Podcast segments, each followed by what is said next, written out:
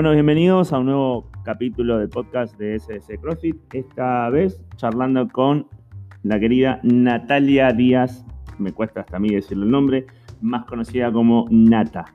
Hola Nata, ¿cómo andás? Hola, Pablito. Bueno, a mí me cuesta decirte Pablo, porque Sí, siempre te hago Pablito. No es para disminuir el, el nombre, pero es para ser más allegado. Ah, igual estoy acostumbrado a Pablito, ¿eh? siempre fue desde, desde chiquito me quedó el Pablito. Ah, bueno, bien. Tenía, Es difícil encontrarle un más diminutivo al, al, al nombre o rebajarlo como el mío, que es Nata en vez de Natalia. claro, O sea, el tuyo está larga, es Pablito. sí, se alarga. Eh, igual el mío viene de que de chico no sé por qué siempre anduve entre gente más grande de edad que yo, jugando a la pelota, en los clubes, en todo, siempre con los más grandes. Entonces, como era el más chiquito, siempre quedó el Pablito, el Pablito. Eras Pablito. Claro.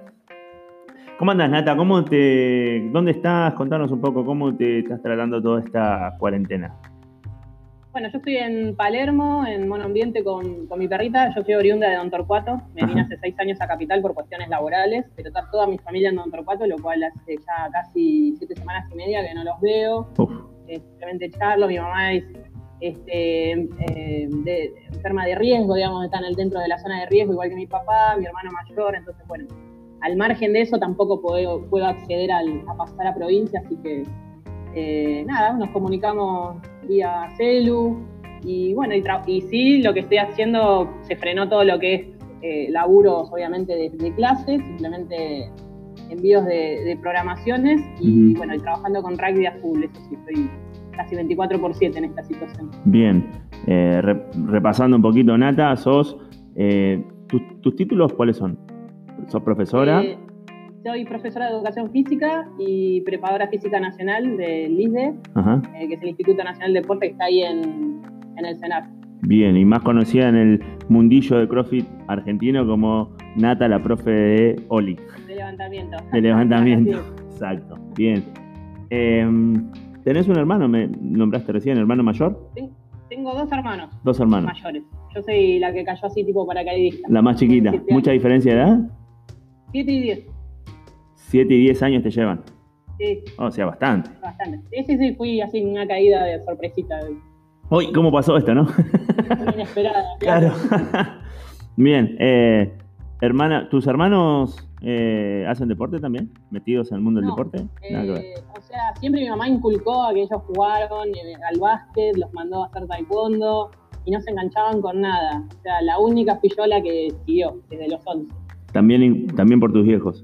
Tu mamá era la que... Sí, en realidad pasó así. En, en el colegio habíamos ido intercolegial al- en sexto grado y mm, en una plaza en Pacheco que no, no sé muy bien, estaban los CEF, que eran como los centros de, de educación física Sí. que se hacían en los polideportivos y en algunos lugares, como la, la profe que organizó el torneo, ella entrenaba en una plaza, en. Pacheco.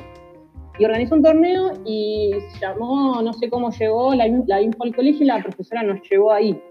Eh, y gané.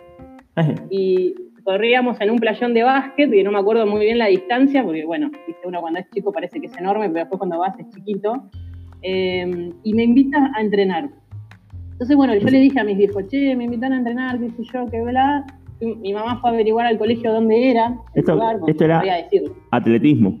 O sea, correr. Atletismo, Bien. correr. Y bueno, al cabo del mes fuimos, hablamos con la profe y estuve ahí desde los 11 y medio hasta cumplir los 13, que después tuvo ese, esa reestructuración de la Panamericana que se convirtió en autopista Ajá. y me pasé a San Isidro y ahí empecé. O sea, empecé como no federada, a los 15 me federé y hasta los 21 hice atletismo. O sea, 10 años de atletismo.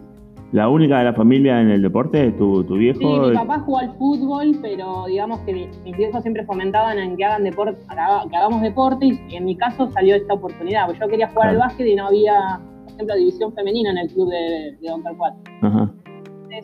Y, y mi mamá me dice, bueno, te llevo a taekwondo. Y era como que no, no me enganchaba, ¿viste? Y correr sí, siempre me gustó ¿Te correr. gustó? Sí, velocidad. ¿Y, y cómo te fue en ese tiempo que estuviste haciendo de los 11 hasta los 13? Y en el ¿Competiste? medio fue, eh, fui creciendo de a poco porque me encontraba siempre con chicas que ya entrenaban, de aparte de la edad, viste, chiquitita, cuando te llevas un año, de ponerle de los 11 a los 12 hay mucha diferencia. Claro, sí, sí. Algunas desarrollaron, otras no, entonces eh, hay bastante diferencia física en muchos casos. Y después fui eh, incluyendo mucho en lo que era, digamos que entre los 11 y los 18, 17, lo máximo que tenías que hacer en el año era los torneos juveniles bonaerenses. Eh, entonces, bueno, se entrenaba todo el año, se competía dos veces al mes, eran domingo por medio, y se conformaba, por ejemplo, postas. Y lo que tenían las instancias es medio parecido a, a ir ganando, digamos, eventos, porque era primero municipal, yo representaba a San Isidro porque entrenaba ahí, después regional, que era desde Campana hasta Tigre, San Isidro, todo, toda esa zona, y después en la final provincial. Entonces, digamos que la instancia complicada era la, la, la, distrital, que era la que estábamos con Campana, que tenían un muy buen equipo, y clasificar a la final a Mar del Plata, donde te encontrabas con todos los chicos de la provincia. Ahí gané posta, que salí campeona bonaerense, gané 100 metros en uno de los uno de los años que fui, después saqué medallas, no quedé de primera, pero ahí en el podio. Entonces eso fue como ir creciendo y a los 15 me federo para, para, San Isidro y después paso a Geva, al Club Gimnasia de Grima de Buenos Aires. Bien, ahí que y está así por creciendo. Bien. ¿Te acordás de tu mejor tiempo en 100 metros? En 100 metros sí, eh, tenés, viste, cronometraje manual y cronometraje electrónico. El manual es con el cronómetro, siempre es un poco menor con respecto al otro que es mucho más preciso. Claro. Eh, en el manual llegué a hacer 11.8 y en el... Em, esto fue entrenando, eh, no, no pude volcar nunca en la competencia que nunca llegaba el momento. oficial fue 12, 12.3 creo que fue llegué a hacer y eh, electrónico no, fue 12, 12 una cosa así. Eh, Para tener, poner en contexto estos tiempos, ¿cuánto es un tiempo más o menos normal de correr 100 eh, metros? así acá nacional, para la edad que yo tenía, estaba muy bien. O sea, yo en un momento quedé primera en el ranking argentino de juvenil, pero no tenía una perspectiva ni siquiera sudamericana. Imagínate que Brasil, Colombia, Venezuela tienen corredores de verdad o corredoras de verdad entonces no, no tenía una perspectiva buena, o sea, no, era, no tenía proyecto internacional con eso, simplemente a nivel local.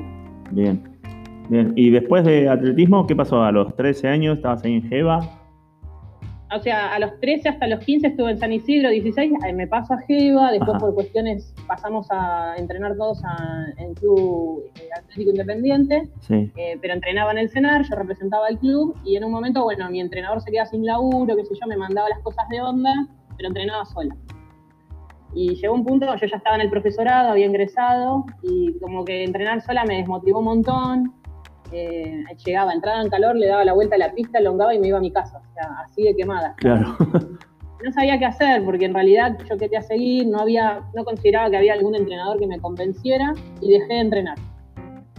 Entonces hice todo lo que nunca hice, fue dormir más, dormir la siesta, estudiar sentada en mi casa y comer.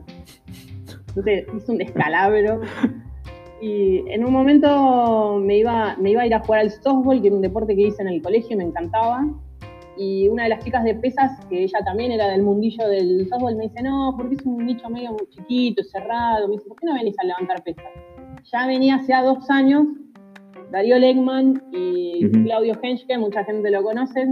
Eh, dale, vení, dale, que no tenés proyección en atletismo, mirá acá, acá sí, porque encima me veían entrenar que yo hacía cualquiera. Hacía cargada con, hacía clean con 60 kilos así a puro brazo. O sea, para. Vos hacías pesas para, entrenando para atletismo. Claro, porque compartíamos, de hecho hoy, al día de hoy se comparte el gimnasio de pesas y atletismo en el Senado. Entonces ellos me veían. Y desde los 19 que me venían diciendo, dale, vení, dale, vení, dale, vení. En un momento Darío Leckman se me acerca y me dice, ¿vos querés viajar? ¿Vos querés representar a ir un panamericano, un mundial? Y sí, le digo, bueno, dale, deja de joder afuera, me dice, vení. Eh, me acuerdo patente esa charla. Y hasta que a los 21 dije, bueno, dale, arranquemos, no con muchas ganas, era como que estaba como en duelo con el atletismo y todo ese año fue como, la gente de atletismo me miraba como diciendo, ¿qué haces acá? Vos sos de allá afuera. Claro. Era como que bajaba la cabeza y decir, perdón, los traicioné. Eh, hasta que después me empecé a tomar gusto. Y, cuando ves que mejorás y que te están diciendo, bueno, tenés más condiciones acá que allá afuera, y ves que las cosas van sucediendo, bueno, te, vas aprendiendo y me terminó encantando. Así empezó tu, romance con las pesas, que no termina nunca. Sí, Sí, sí, tal cual, tal cual. Y fui creciendo, aparte fui aprendiendo cosas que yo ignoraba como en la parte de atletismo. Eh, después dije, uy, ¿por qué no empecé antes? Claro. Eh, ¿Por qué no empecé antes haciendo esto más prolijo para atletismo? Eh, yo empecé a hacer pesas a los, a los 14 con sentadilla nada más, y a los 16 cuando cambio de entrenador, él empieza a fomentarnos, pero a su manera, y hacíamos arranque francés, el snatch francés que hice con tijera, Ajá. era, lo hacíamos un desastre porque él tampoco tenía mucho manejo en eso. Entonces ya venía mi entrenador diciendo, che, a- a- al, al entrenador de atletismo, ¿por qué no los traes que yo te les enseño? En realidad era un teje y maneje para empezar a captar gente. A ver quién, quién tenía condiciones, claro. Claro, y más mujer, porque en el, recién en el año 2000 fue el primer año olímpico que, que las mujeres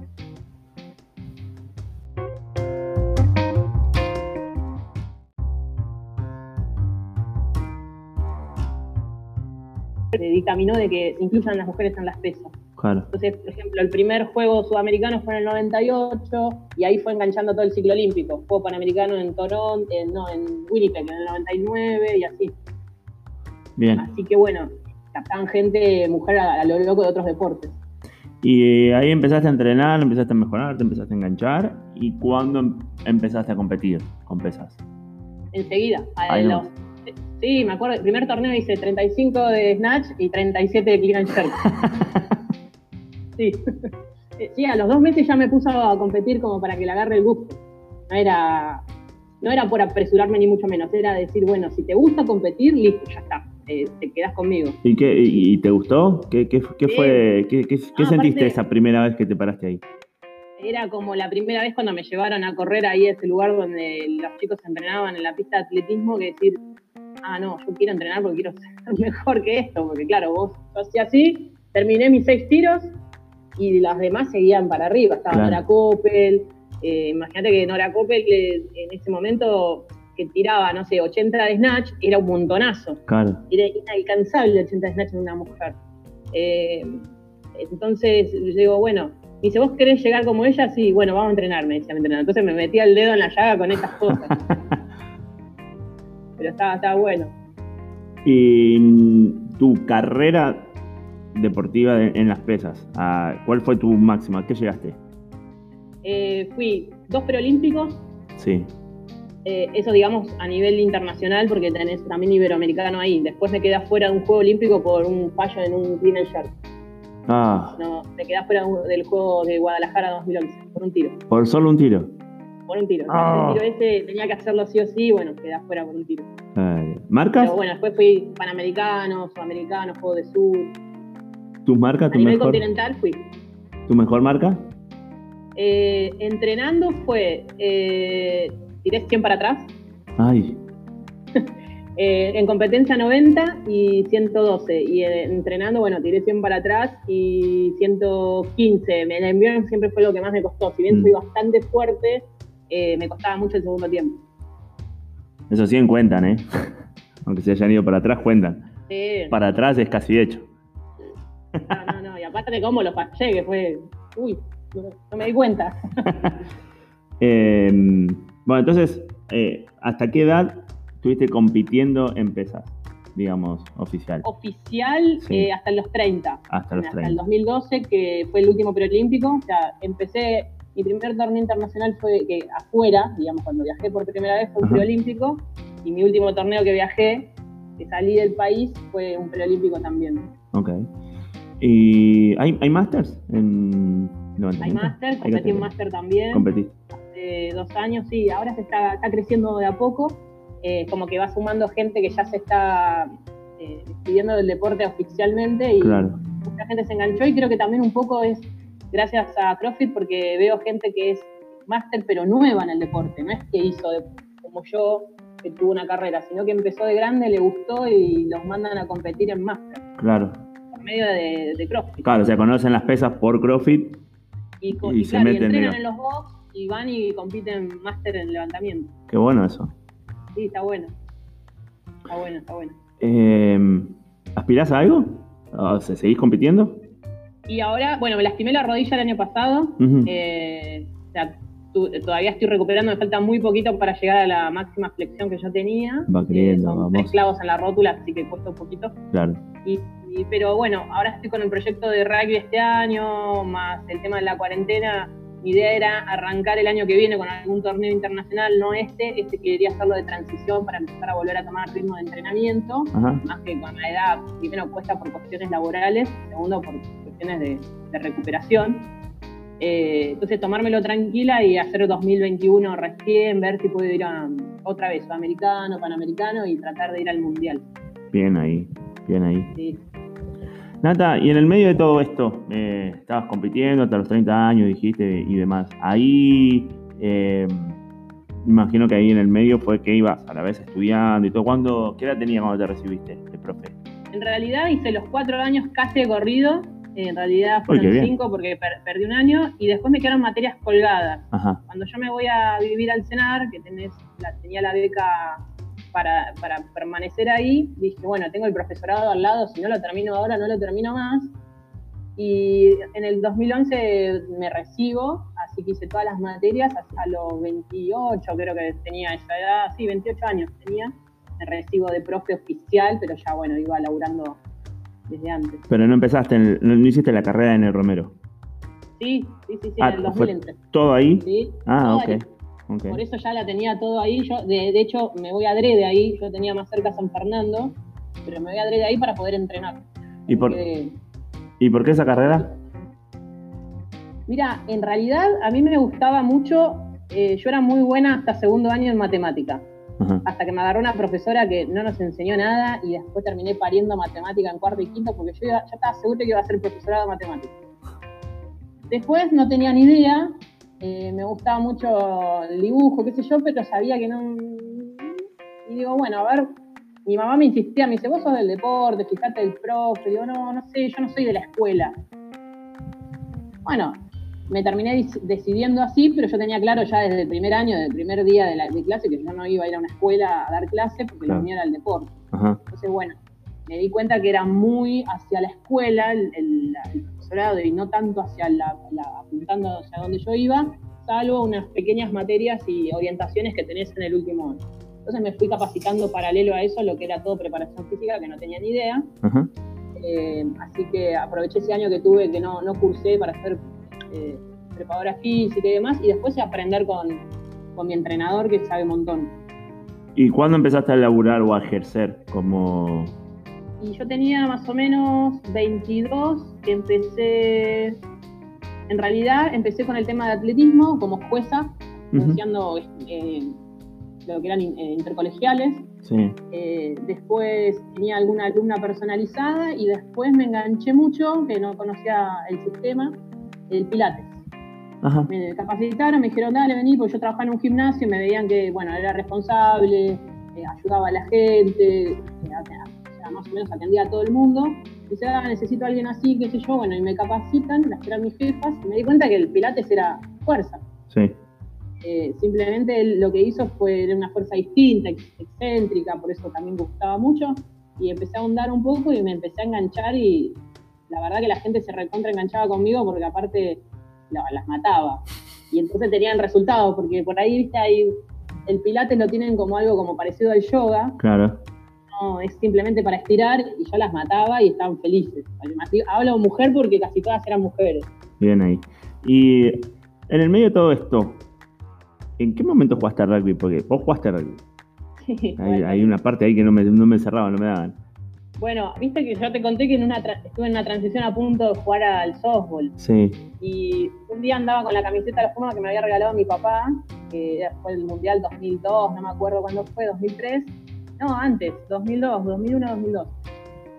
Y me encuentran en el quincho del cenar y me dicen, che, eh, en la confitería del cenar, ¿no querés jugar al rugby? El, flaco se me acercó uno grandote, me dice, estamos acá en Ciudad de Buenos Aires, me dio un papelito. Y yo estaba justo ahí en la, en la encrucijada entre pesas, softball, y ahora se me presentó esto. Digo, está buenísimo rugby, pero no, no, no. Prefiero softball, pero me están ofreciendo. Aparte me decían, no, porque tenés que pagar la cuota, qué sé yo, acá en el es gratis, y te, te tiraban por ese lado. Bueno, está bien, voy a pesar. Y después, voy a, en el 2012, que fue justo ese año que yo estaba terminando mi carrera, que no la tenía tan decidida, quería seguir un poquito más en realidad, voy a dar una capacitación de carrera, de técnica y de técnica de levantamiento de potencia para rugby en Centro Naval, en, en un plantel femenino. Y me quedé viendo el entrenamiento y me encantó. Y bueno, cuando transcurrió todo esto, que por problemas más burocráticos que por otra cosa decido dejar las pesas, digo, bueno, me voy a poner a jugar al rugby. Y estuve jugando 2000, lo que quedó el 2012, 2013, 2014, y ya después me convierto en PF del plantel eh, y me quedo dos años más. O sea, ¿jugaste tres años? ¿En qué club? Sí. En Club Centro Naval. En el Centro Naval ahí, jugaste tres años y de ahí mismo de jugadora pasaste a ser eh, preparada física del, plantel. En realidad, en, un momento era jugador EPF. Las, las dos, cosas a la vez. Y ahí fue cuando dije, che, separémoslos tanto porque no está bueno estar acá y después estar acá abajo. Claro. me corro. Aparte me había lesionado, porque es típico, vas y te golpeas como un idiota porque no sabes jugar. Y me, lesioné más en rugby en un año que en 20 años de ¿En serio? y pesas. Sí. Yo no, nunca jugué a rugby, lo máximo, lo más cerca que estuve de rugby fue jugar tocata alguna que otra vez. Sobre todo con los chicos del barrio, viste, ahí de la 31. Y no caso una, no, no, me siento más perdido. tenés que igual que softball, o sea, softball si no los jugás no te aprendes el reglamento porque eh, a veces parece que es contradictoria las reglas. Eh, y en este caso sí, pero iba de bruta porque yo sentía que tenía capacidad física y le mandaba, y me, me decían andá y andá a taclear una columna de hierro, iba y la, idiota iba y la quería taclear y me rompía toda. Es algo de aprendizaje de más chiquito. Claro. ¿Y ahí mientras eras PF del club, volviste a las pesas o fue algo separado eso? No, nunca dejé de levantar pesas en realidad, entrenaba para mí. Tuve momentos que no, meses que no entrenaba, como me está pasando ahora que con el tema de, ya te digo, del laburo, estuve cortando, este año no fui para nada consistente, eh, pero después en un momento dije, bueno, me tengo que poner un tiempito para mí, así que me ponía a entrenar mal que mal, entrenaba. Ah, bien. Nunca las abandoné. ¿Y ahora cómo llegaste a, ahora estás, que dijiste al principio, casi 24/7 metida con el mundo rugby en este momento, que sos ¿Cuál es tu cargo actual? Eh, yo soy la preparadora física de las chicas del tanto de las mayores como las juveniles, del seleccionado. De, la selección. Sí, en realidad estoy 24 por 7 por una cuestión de que estamos haciendo Zooms, estoy tratando de manejar planificaciones con material, sin material, recuperando lesionadas. Hay una que está haciendo entrenamiento prequirúrgico de una rodilla. Entonces, eh, termino haciendo 800 planes y estoy bastante tiempo, entonces eh, le estoy invirtiendo, porque en realidad otra cosa no estoy haciendo, más que planificar a algunos chicos a distancia en, en Oli, este, no, estoy haciendo, así que le estoy poniendo a fondo a eso. ¿Y cómo llegaste a eso? A rugby, digo, a la, selección. ¿Cómo, eh, ¿Tienen apodo las chicas del equipo? No, todavía no. O sea, están buscándole el apodo, como son las Pumas, como normalmente se le dicen. La idea es que busquen su propio nombre. Claro. Eh, así que están buscando un, un psicólogo y que hace coaching como para encontrarles un, apodo que se identifique en ellas, así que están, en eso. Bien ahí. No tienen todavía. O sea, es un equipo bastante nuevo. Eh, en realidad vienen hace bastante, digamos que tienen apoyo como, como equipo ya desde a partir de que se sabe que el rugby está incluido dentro del, programa olímpico. Eh, entonces por eso es el, seleccionado 7 y no es 15, porque en realidad en el país todavía no se juega 15 prácticamente porque están, estamos fomentando el deporte. Claro eh, y, para vos tener un equipo de 15 tenés que tener por lo menos 60 jugadoras y no existe eso todavía. Claro. se juega el olímpico por ahora y de a poco están creciendo las provincias, están ya no se juega más Seven, casi es eh, Nine o Eleven, eh, van sumando jugadores de a poquito.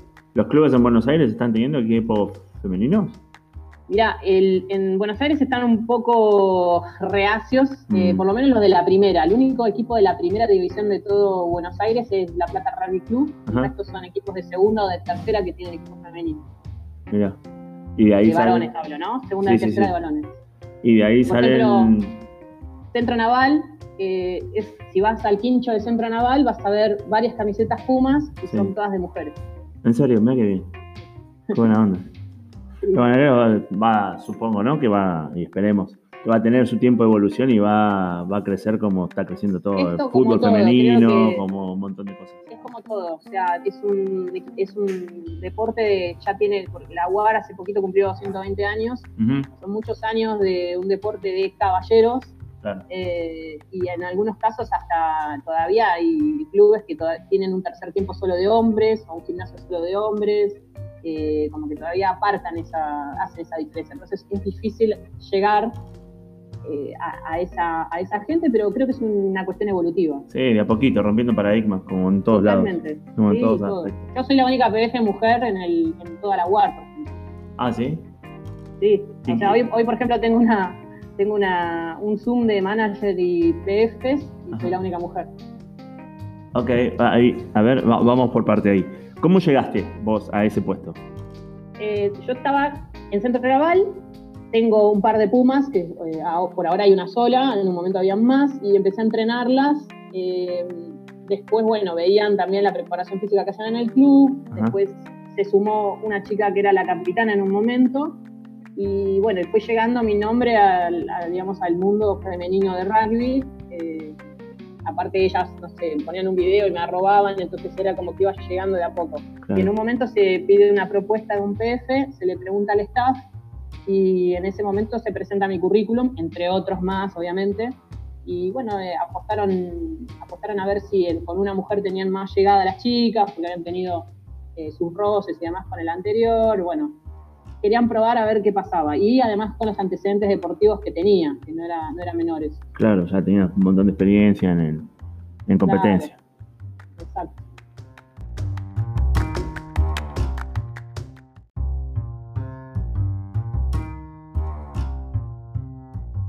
Entonces llegaste, o sea, te, eligieron a vos y entraste a ese mundo de que vos ya, si bien ya venías laburando y demás, es como ese mundo que dijiste vos, lleno de hombres, repleto de hombres, y vos primera mujer, con tus ideas, con tu forma distinta de hacer las cosas, como cualquier persona nueva que llega a un equipo, pero mujer. Mujer. ¿Cómo fue eso? ¿Cómo, ¿Cómo fue o cómo sigue siendo? No sé. No, sigue siendo porque desde enero que estoy y bueno, de a poco ah, digamos que voy entrando tranquila, siempre tengo que justificar mucho de lo que hago, eh, pero lo justifico obviamente diciendo no porque sí, sino porque me parece esto, esto y esto. Entonces, bueno, de ahí se van quedando más tranquilos, que no es que me corto sola, ni mucho menos. Trato de consultar y hablar con los colegas. Eh, tengo el, entrenador de Seven de hombres, es como mi jefe, digamos. Entonces, yo le cuento qué hago y demás, compartimos ejercicios. Eh, y demás. Entonces, de a poquito vamos ahí entrando y que también ellos tengan confianza en mí. Claro. bueno, es lógico, alguien nuevo y encima que viene del alto rendimiento. Eh, y, ellos como que todavía no entienden que yo un poco jugué al rugby y estuve seis años entrenando mujeres, pero ellos tienen miedo de que yo me corte sola o, genere mi entrenamiento sola por ser un, de un deporte individual mayoritariamente. Claro. De mi experiencia. Entonces le digo, mira, estoy acostumbrada a trabajar en equipo, eh, no es que no me corto sola ni mucho menos, y estuve en el, en el ambiente del rugby, no es que de la nada me, caí en el rugby. Pero digamos que dentro de todo, desde el lado del respeto, o sea, es esto que vos decís, intercambio de ideas y todo, pero no, nada, nada raro. No, no, re bien. O ah, sea, yo tengo que ir a la Academia de Buenos Aires, que es donde se juntan los, eh, los mejores jugadores, digamos, los que se convocan para que tengan una proyección Puma, eh, que también van las chicas, eh, voy tres veces por semana y ahí tengo eh, preparador físico de ahí mismo y demás y ellos siempre puertas abiertas, me enseñan todo porque siempre hay, una plataforma propia de WAR en donde hay que volcar resultados y demás y siempre me explicaron todo re bien, bueno, como una más. Ah, buenísimo. Re bien en ese sentido, sí. Nata, ¿y las chicas de, de las Pumas, vamos a decir las Pumas hasta que tenga un nuevo nombre, eh, ¿cómo están haciendo para entrenar ahora? Bueno, ahora, eh, como te dije, estoy armando trabajo. Hay un par que se han ocupado de alquilar kits de, pesas. Saben que yo les doy bastante de lo que es por lo menos un ejercicio de levantamiento. Y me encanta porque muchas me dicen, no, no, es que no lo quiero perder. Eh, entonces, bueno, se han ocupado de conseguir su barra y hay gente que no tiene la posibilidad porque eh, de pronto son de pueblos más chicos y por ahí no tienen un gimnasio más que el, del, de su club. Entonces tengo que armar planes con elementos, sin elementos, con algunos elementos. y estamos haciendo Zoom, ahora vamos a hacer día por medio para poder también de una manera que mantener el equipo motivado. Claro. Son de... También pensá que en rugby las chicas siempre entrenan juntas. Claro. Con alguien más, por lo menos. Claro, como un equipo, al menos, sí. Claro, entonces se complica, se encontraban con que, che, me convertí en un deportista individual y no están acostumbradas, es duro eso. Así que bueno, es una manera de contener. ¿Y son de, de, todo el país las chicas o son de algún lugar? Sí. No, son muy. Ahí tenés de Misiones, San, San Luis, tenés de Córdoba, de Mendoza, eh, bueno, de Buenos Aires claramente. Hay una chica de, del sur, después hay juveniles más del sur, es de todos lados. Ah, qué bien. Y son todas amateur, es, deporte amateur, ¿verdad? Sí. Sí, si bien ellas hay un plantel, digamos, de más o menos un poquito más, 12, 15 jugadoras que tienen beca por medio de Secretaría de Deporte y el ENAR. Eh, o sea, es una ayuda, pero sigue siendo amateur. Entonces, eh, es a pulmón. ¿Y de qué trabajan, más o menos, sabes? Algunas algunas ya están recibidas de kines, otras son profes, otras laburan con la familia y así. Después hay algunas que son más chicas y están estudiando todavía. Hay un poco de todo. Buena onda, qué bien. Eh, algunas, las que no estudian, estamos pinchando para que estudien. Eh, lo que tiene el deporte, ¿no? Eso es lo lindo, me parece. Claro. dentro de CrossFit también, un poco como decías vos, eh, que conoce el deporte y se inclina y empieza a competir y ves en máster, por ejemplo, de levantamiento y otras cosas hasta el que empieza y dice, che, esto me gusta para ser instructor, para ser preparador físico, para ser profesorado, para... Incluso he conocido gente que gracias a través de empezar a entrenar se eh, dio cuenta que le gusta o le interesa y se meten a estudiar nutrición o kinesiología. Sí, mismo, el profesorado. Tengo muchos coaches que me dicen, che, voy a empezar el profesorado. Digo, dale, buenísimo. Buenísimo. Eh, le digo, te va a servir, o sea, no te porque yo lo, eh, les digo mi experiencia, digo, yo fui con toda la, pensando que el profe era el club y bla, bla, bla, y el profe es la escuela, así que digo, no te desmotives, que el primer año es medio bodrio, pero después se va a poner interesante. Claro. Entonces me dice, uh, bueno, dale, gracias, porque no es un detalle menor. Sí, sí, tal cual. Nata, y yendo un poco más a, a, CrossFit, ¿cómo llegas vos a entrenar o estar tan metida con, la gente de, de CrossFit acá en Argentina? Y empecé con. El, primero que me llamó fue Juan Sartori, que yo lo conozco a Juan porque él también es de la misma ciudad que soy yo, que habíamos trabajado juntos en, Lucas y Pesca, en la guardavida, yo era profe de la colonia. Y claro, él se acordaba que yo hacía levantamiento. Después, eh, me, después me conoció, no me acuerdo quién, no sé cómo fue la cuestión, que nada, se va difundiendo. Como ahí el nicho era chiquito en 2012. Claro rápidamente puso capacitación y es como que ya mi nombre fue dando vueltas. Eh, después pasé eh, acá cerca en ZZ, donde de ahí salieron muchos eh, dueños de, de, Vox, como los chicos de Jungla. y después fui llegando a Tropa, lo que era Tropa con Juan Recio, que fue también uno de los primeros que abrió su, su Vox. y así de a poquito fue, viste... Boca en boca, digamos. Exactamente, fue así. En un momento laburaba en ocho box a la vez. Uf, una locura. Sí, sí, me acuerdo, digo, estaba loca. El cabro. estaba loca. Y ahora que se ha expandido todo ese nicho y, es algo mucho más eh, general, el tema del CrossFit y el entrenamiento y demás, y siendo el levantamiento olímpico una parte tan común ¿no? dentro de, de CrossFit. ¿Cómo ves vos la, actividad para la población general eh, y cómo ves que se enseña eso? O sea, eh, me refiero exclusivamente a lo que es levantamiento olímpico, ¿no? A gente que justamente nunca hizo nada y va al gimnasio por ir al gimnasio, por moda, por lo que fuera, y se encuentra con levantamiento olímpico. ¿Cómo, cómo ves vos todo eso? Tenés gente, o sea, ahí tenés dentro de, esa, de ese grupo de gente tenés gente que le encanta, gente que va porque no le gusta, porque no le sale, entonces de porfiada va y toma clases o hace trabajo aparte que le pregunta a veces a los coaches, pero es como que encontraron a la margen de que dentro del CrossFit es lo que te ofrece así ya de por sí, es como que si la parte de levantamiento, para los que le cuesta la parte aeróbica, les, les, tomó el gustito y dice, bueno, esto es más divertido que ir a hacer musculación al gimnasio. Claro, eso sí. Este, entonces, bueno, tenés, tenés eso. Después, en cuanto a la enseñanza, yo creo que pondría un poco más hincapié en la educación. En, en rugby se habla de hábitos, eh, tener hábitos, y uno de los hábitos sería, bueno, entender que esto es un proceso, o sea, todo se gana por proceso y, y, la, y todo el mundo quiere que sea el proceso así directamente en donde no es así claramente, uno tiene mesetas, hasta inclusive puede llegar a bajar el rendimiento entrenando. Y eso creo que hay que remarcar porque si no tenés estos personajes de que te das vuelta está tirando RM, un día de hacer 80%. y creo que es una cuestión de hábito eso, de, educar un poco más, de que no importa que vos sos fuerte y no te pesa la barra, porque igual pasa en todos los deportes también, ¿eh? el que es más talentoso es el que menos explota y eh, su, talento y el que es más dedicado, más constante y avanza más de a poquito es el que llega más lejos. Es por el trabajo. Exacto. El, talentoso le cuesta menos, tiene que esforzarse menos, entonces. Exacto, y se queda en la mediocridad después de todo. Claro, claro. Eh, en cambio el otro es más minucioso.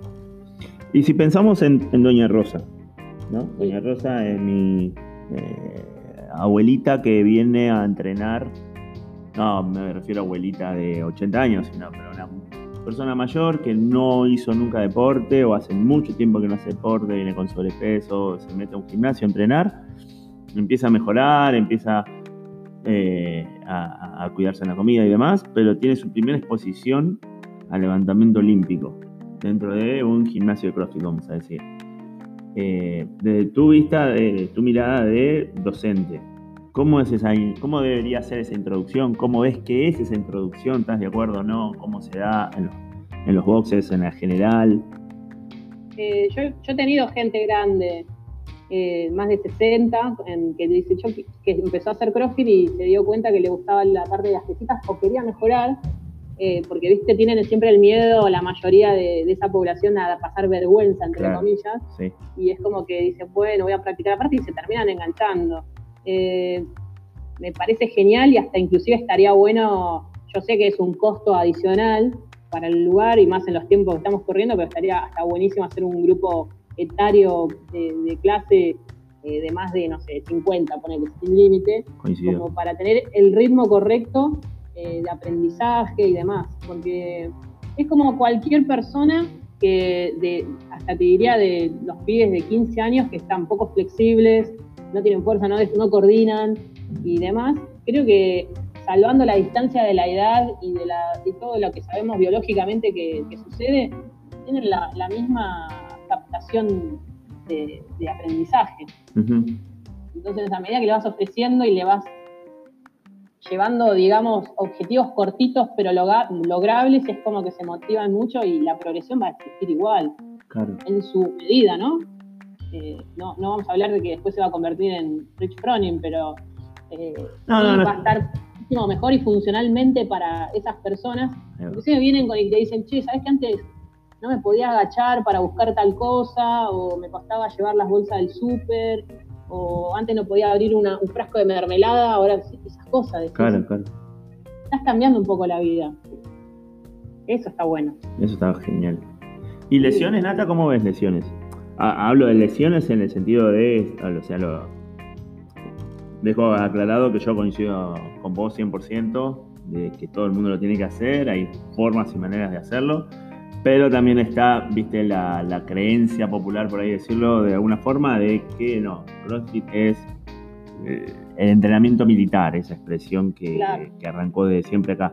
Eh, los que van es para solamente para entrenados o tengo primero que ir a entrenar otra cosa para poder ir a hacer porque te vas a lastimar, porque los hombros. ¿Esto cómo es con respecto al levantamiento? Eh, siempre digo que depende del lugar, o sea, a vos la sentadilla te va a romper si te la enseñan mal o la haces mal, no es un, no es un ejercicio que rompa, el claro. pasa lo mismo. Si vos tenés eh, gente que no está formada para poder captar gente que es, de madera porque hace mucho que no viene, no tiene flexibilidad y, o, nunca hizo deporte, porque te, aparece gente que en su vida hizo deporte, tenés que tener a alguien frente eh, que te dirija, que sepa que tenés que diferenciar muchísimo el entrenamiento del resto de que ya viene o que no tiene tantas dificultades para entrenar. Eso es muy dependiente del lugar. siempre te vas a lesionar si no te corrigen. Si vos te zarpás también con lo que te dijeron poner 20 y estás poniendo 40, eh, porque lo que te limita siempre va a ser la ejecución. La cantidad de repeticiones que uno hace mal hechas, son cientos o miles, es lo que te va a provocar en, mediano plazo, a veces no, no, tiene que ser a largo plazo, una lesión. Eh, fíjate que la mayoría de las lesiones que suceden no son de un traumatismo, no es que, no sé, eh, fue un desgarro de una. Normalmente son problemas, me estaba molestando el hombro y se desencadenó una tendinitis tremenda. La acumulación de. Exacto. Entonces llegan al punto de explotar, pero por una acumulación de malas ejecuciones o excesos cuando te dijeron que hagas 80 y estás haciendo 100. Entonces, por eso te digo que es una cuestión de hábitos y no de tener miedo el, coach a decir no es no. Claro. Hoy no. Y por otro lado, que el coach esté capacitado para justamente captar esa, esa población de gente. Bien. Se puede. A ver, si no, levantamiento olímpico sería eh, solamente para gente que viene de otro deporte, y sin embargo no es así, se hace toda una etapa formativa, empezás con un bastón. Eh, yo empecé con chapita poniéndole en los costados, y yo, yo levantaba los discos grandes, los hacía mal. Entonces, había algo que me fastidiaba mucho, que nosotros no teníamos discos de 5 tamaño olímpico, eran 5 chicos, como los blancos. Entonces me ponían arriba de unas tarimitas de madera para apoyar la barra y que sea la altura real de la barra como un disco olímpico. No sabía que me fastidiaba usar eso, que hasta que pasaba 35 kilos, que era 10 de cada lado, tenía que hacer 800 repeticiones y series y me fastidiaba porque no, estaba incómoda. Pero lo tenía, y mi entrenador era, no hiciste tal cosa, te pasaste para llegar a 35, otra vez desarmar la barra y ponerla arriba de las tarimas. Bueno, eso es, educación, estar, estar, estar, estar. Constancia. Exacto. Y paciencia, sobre todo. Y paciencia. De parte del que aprende y de parte también del que enseña. Mm, sí, es, eh, es, eso que decís, ¿no? Laburar mucho también la parte psicológica por ahí, de, de qué está haciendo. hay días y días, hay momentos y momentos, y un peso que por ahí ya estás acostumbrado a mover, justo ese día es que no sale, no sale, y qué está pasando y te juega en contra, y es el saber decir, bueno, para, para, para hoy no es el día, hoy andate con esto y ya está. Obvio. No, aparte enseñarle esto a la gente, que vos, eh, y hacer la comparación que yo siempre lo hago, chicos, nosotros tiramos RM una vez cada tres meses. Y cada vez va a suceder más distante cuando más em, uno cree que porque estás súper experimentado, pero yo te puedo asegurar que eh, se hacen chequeos, se llaman chequeos, los deportistas de alto elite, eh, pero no llegan al máximo máximo lo hacen en determinados puntos del año. Entonces, cuanto más experimentado, menos se tocan los RM. Y eso es lo que le tenés que enseñar por ahí a, la gente de que te puede salir una vez el DRM, pero la siguiente semana no es un aborto de la naturaleza que suceda eso, que vuelvas a mejorarlo. Al principio sí, porque vos las mejoras las, son muy amplias. Claro. Hay un momento que te genera la meseta y vos tenés que ser confiado en, en esperar. Bueno, eso es lo que al hábito que yo me refiero con respecto a la gente. Es decir, se hace RM una vez cada tanto. Y yo te digo cuándo. Bien. Por lo menos a los míos en las clases ya algunos ya, siempre me escapa alguno que me doy vuelta y está tirando más, pero tienen y directamente le preguntan, Nata, ¿cuándo tiramos RM? Porque saben que, mientras tanto hay que respetar el plan. Y la ansiedad del, del crossfitter que siempre quiere tirar peso, ¿no? ¿Viste la típica frase, y es que hoy me sentía bien. Claro. Cuando dice hasta el ese ejemplo que decía vos, no subir más del 80. pero entró tan lindo el 80 que si tiene el 85, 90 no va a pasar nada. Tal cual, tal cual. No va a pasar nada, no te va a romper nada. No, no. Nata, em, eh, ¿algún eh, objetivos a futuro tuyos? Eh, personales, no, y ese que te conté que tengo, o sea, estoy en el tintero de ir a un mundial máster. Así que mm, vamos a ver cómo funciona la rodilla. Tengo también que hablar con el médico porque mm, no quiero hacer lío, o sea, que me falten los tres clavos. Pero él me dijo, te puse de titanio para que no se rompa nunca más. Bien. Así que la idea sería, aunque sea, sé que no voy a, dudo que pueda tirar los kilos que estaba tirando antes, mucho, o sea, antes, antes de lesionarme, ¿no? Antes de cuando era atleta eh, pero bueno, no, no, descarto la idea de poder subirme un podio de máster. Bien, bien, hay que elaborar para eso. Esa es la idea. Sí. Y como preparadora física de las chicas de rugby, ¿qué tienen ellas? Oh. Bueno, ahora está todo frenado, obviamente, pero ¿a qué le apuntan, más o menos? Bueno, nosotros tenemos un cuco a nivel sudamericano que es Brasil, que no se le ha podido ganar nunca. Eh, objetivo uno es ganarla a nivel local a Brasil, que implicaría también otros torneos si le ganamos a Brasil. Y no sé ahora porque estamos muy cerca, de hecho igual tenemos un año por delante, pero la idea es clasificar a un Juego Olímpico. Bien. Eh, este año para Tokio, bueno, se suspendió va a haber un repechaje. El repechaje es muy crudo, es muy difícil, porque son los que quedaron de Europa, los que quedaron de Asia y los que quedaron de Asia son ásperos, ásperos igual que los de Europa. Pero si nosotros podemos llegar a ganarle a Brasil a nivel local, le ganamos la plaza a Brasil y podemos ir a un olímpico y no estamos tan lejos. Aunque sea la bolita, Brasil hay que ganarle siempre, Nata. Sí, olvidate. No, veo la verde amarela y digo, hay que ah. ganar. hay guerra. hay guerra, hay guerra. Bueno, Nata, eh, nada, muchas gracias por el, por el ratito este que nos diste, por el tiempo. Este, no te quiero robar más. Eh, era esto, una charla, conocerte un poquito más, ver qué había atrás de la nata, profe, que la mayoría de nosotros conocemos, y, conocerte. Bueno, muchas gracias, Pablito, por la oportunidad también, porque hay mucha gente que simplemente me conoce de las pesas y este, nunca me vio correr, pero en, algún momento fui, corredora. Bien, bien, es una, es una gran eh, falla que hay que yo veo la gente no sabe correr. Hay que, hay que darle mucha más bola a la técnica de, sí, a veces postura de carrera. Más corriendo. De hecho, hay estudios, perdón que ahora me estoy de nuevo, pero hay más estudios de lesiones por correr que por hacer cualquier otro deporte. Sí, sí, sí, sí, sí, es verdad. Gente corre mal. Corre mal. ah, es correr, es súper fácil y súper técnico. no, totalmente. Así que capaz que después se viene la, la, la, fase de nata entrenadora de, de postura de carrera. Perfecto. Bienvenido sea, cuando quiera.